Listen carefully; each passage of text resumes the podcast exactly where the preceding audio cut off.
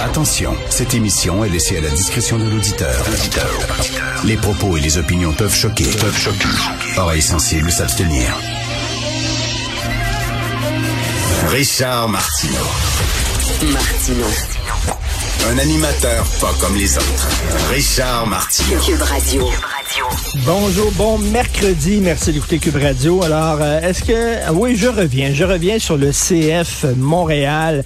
S'il y a une chose qu'on a appris de toute cette crise-là, c'est euh, lorsque des entreprises veulent à tout prix vous montrer, hein, vous dire à quel point ces entreprises-là sont bienveillantes, généreuses, euh, serviables, charitables, compréhensives, magnanimes, le cœur sur la main. C'est ça maintenant la, la, nouvelle mode, les entreprises qui disent on est des citoyens responsables, on joue un rôle important dans la communauté, etc. Dites-vous que souvent c'est de la supra-bullshit. Total bullshit. Alors, rappelez-vous lorsqu'ils ont dévoilé leur nouveau logo, hein, lorsque l'Impact est devenu CF Montréal, ils ont dit, on a fait des consultations auprès des partisans. Ça a été, et là, je les cite, un processus qui a duré près d'un an pour arriver avec le nouveau logo. Et lorsque Gabriel Gervais, le président du club, a présenté le logo à la presse et aux partisans en délire, là, ils ont dit, écoutez, regardez le logo. Puis là, quand, quand une entreprise explique son logo, ça me fait toujours rire, moi.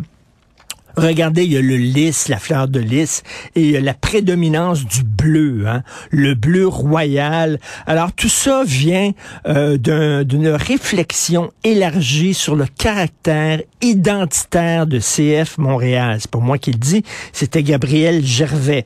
Alors il dit, on a mis nos valeurs de l'avant dans ce logo-là.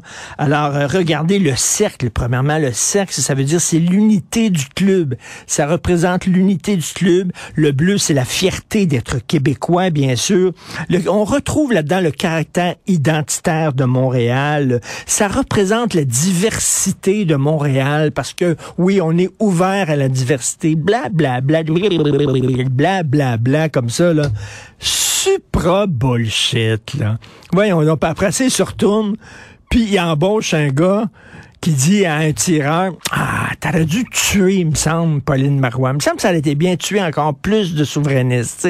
On est ouvert à l'identité, à l'identité. On est fier d'être québécois. Ça. Ah, c'est bullshit total.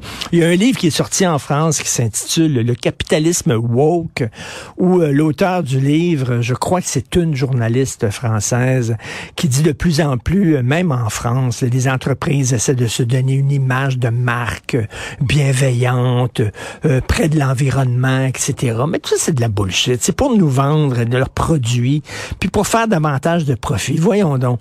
Je me souviens, euh, quand je suis allé à la Banque Royale, à un moment donné, à l'époque où j'allais encore au comptoir, je pense que j'étais un des derniers Québécois à aller encore au comptoir pour faire ses transactions. Maintenant, mon oncle Richard a appris. Mon oncle Richard est capable d'utiliser son application euh, Banque Royale, donc je peux faire maintenant mes dépôts euh, en, photogra en photographiant mon chèque. Mais bon, à l'époque, j'allais au comptoir et là, à la fin de ma transaction, euh, la caissière, la pauvre caissière qui s'est fait dire par ses patrons de dire ça, a dit, est-ce que vous voulez donner de l'argent à notre fondation pour l'eau?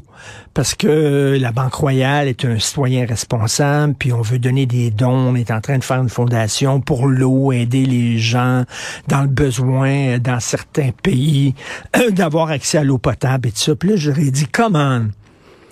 Comment la, la, Banque royale cache des gonzillions de dollars dans les paradis fiscaux. Voilà, comment, vraiment, là. Hein, euh, vraiment, concrètement, ce que fait la Banque royale, c'est qu'elle fait de l'évasion fiscale. Elle veut pas payer d'impôts, euh, de l'impôt qui pourrait servir aux soins de santé, qui pourrait servir à aider les citoyens. Non, ils mettent de l'argent dans les paradis fiscaux, puis après ça, ils augmentent leurs profits, puis après ça, ils se donnent des gros bonus, puis tout ça. Arrêtez-moi avec votre fondation de l'eau. Je vous donne pas une Christie scène. C'est ce que j'avais répondu en souriant, bien sûr. Et la caissière me souriait aussi. Mais tu sais, toutes ces affaires-là de bullshit, là. On est ouvert, puis on est diversitaire, puis tu sais, oh my God. Hier, les Golden Globes, ce n'était que ça.